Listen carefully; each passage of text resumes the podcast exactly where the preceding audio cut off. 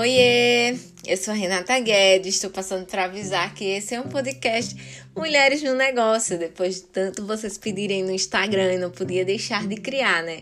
Então a gente vai discutir ao longo de seis meses, o projeto tem previsão para ter 24 episódios, vários temas que vocês me cobram tanto no Instagram. Então eu espero que vocês acompanhem, que vocês gostem e qualquer dúvida, vocês sabem que eu vou estar sempre à disposição para ouvir vocês.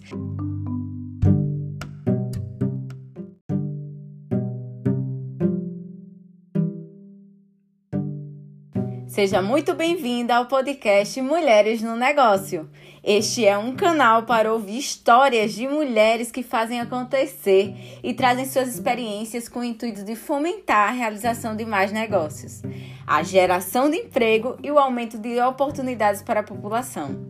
Traremos semanalmente pautas como persistência, marketing digital, posicionamento, empoderamento feminino e muito mais tudo isso para que você se conecte com o seu propósito e possa conquistar os seus sonhos. Esse é um podcast apoiado pela RGP Consultoria.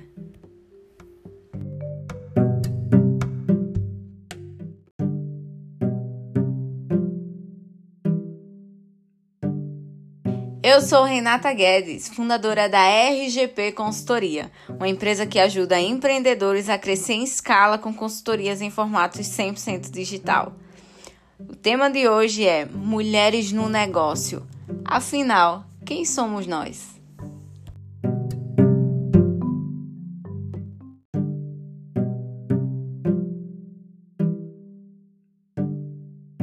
As mulheres empreendedoras já somam mais de 30 milhões no Brasil. De acordo com o monitoramento do empreendedorismo global, o que representa cerca de 48% do mercado empreendedor. E a Rosman Maluf, que é a vice-presidente da Associação Comercial da Bahia, acredita que esses números mostram um papel importante que a mulher tem na economia.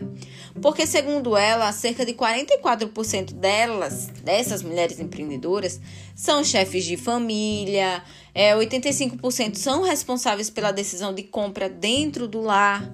E isso é uma força de trabalho e uma força de consumo. O papel de coadjuvante na economia simplesmente não nos cabe mais. Já somos protagonistas.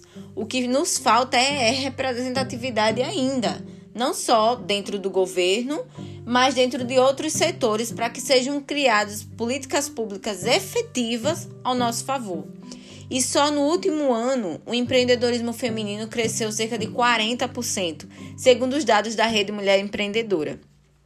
Porém, esse crescimento durante a pandemia possui um lado negativo, por ser em grande parte um empreendedorismo por necessidade e não por oportunidade.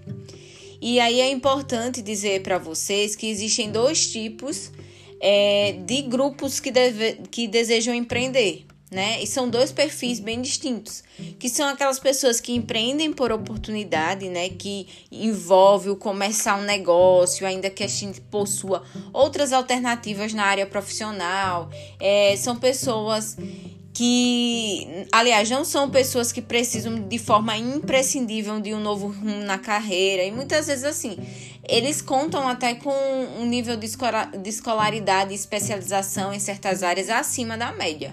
Empreender por oportunidade significa a possibilidade de alcançar a independência no trabalho ou aumentar a renda mensal. Já o empreendedor, a empreendedora por necessidade, é, são aquelas pessoas que aceitaram o desafio de ter um negócio autônomo devido à falta de melhorias na, na vida, falta de alternativas profissionais. É, são pessoas que realmente precisam produzir renda o quanto antes, não só para si, mas também para suas famílias. E aí a gente vem por um para um grande pensamento, né, de entender que empreender por necessidade depende muito mais da situação econômica da pessoa e da situação econômica do país do que do desejo de fato de se tornar empresário. Então, o número de empreendedores por necessidade, por exemplo, cresce quando o desemprego aumenta. Isso em todos os setores da sociedade.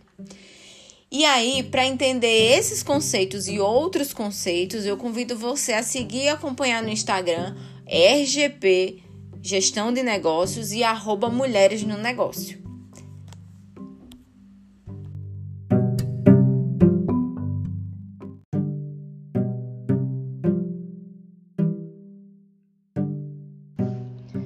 Os homens, quando se envolvem com um negócio sob a condição de empresários, geralmente deixam a cargo das mães e esposas a responsabilidade de administração do lar e dos cuidados com a educação dos filhos.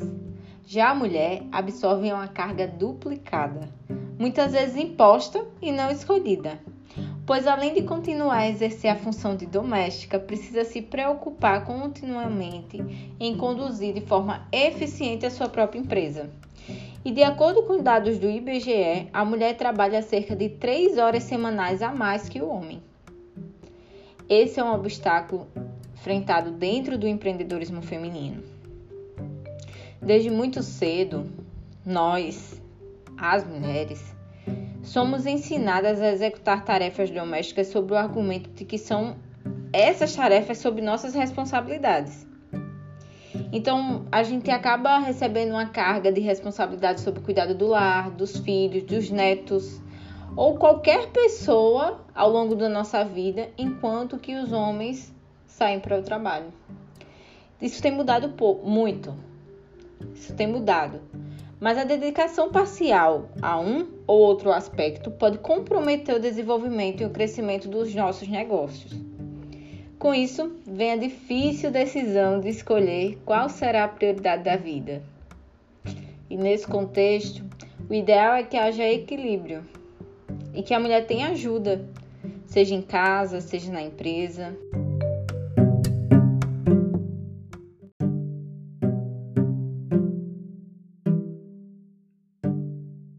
E sobre autoconfiança, um negócio envolve tomada de decisões por isso a importância do empreendedorismo feminino ganhar cada vez mais empoderamento. É preciso que as mulheres comecem a empreender para que existam diferentes ideias e modelos de negócio em grandes escalas. Mulheres têm a capacidade de se reinventar e de dar continuidade ao que quer que seja. Nós só precisamos estar unidas em rede para desconstruir padrões. Nós somos conhecidas por preferir a qualidade à quantidade isso é muito importante no mercado tão competitivo. Nós já dominamos as estatísticas de abertura de CNPJ nas áreas de alimentos e bebidas, estética e perfumaria e cuidados e bem-estar. É importante que a gente entenda que são setores em largo crescimento no Brasil. E hoje nós já conseguimos ser referências nos maiores canais do YouTube sobre finanças e gestão de investimentos. Mas ainda há um longo caminho para seguir. Não podemos dar espaço para que percamos o foco no nosso caminho, no que nós desejamos realmente, no que nós sonhamos. Nós vamos nos tornar referência em nossos setores, deixando de lado todo o preconceito, os comentários maldosos e o desânimo.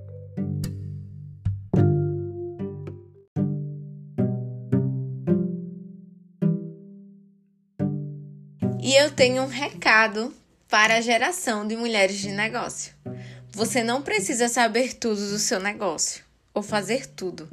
Se concentre em ser boa no que gosta e contrate uma consultoria para te auxiliar no que você precisa priorizar a longo prazo. Cerque-se de pessoas que sejam boas e que possam te ajudar nesse caminho. E não se preocupa, nós estaremos juntas.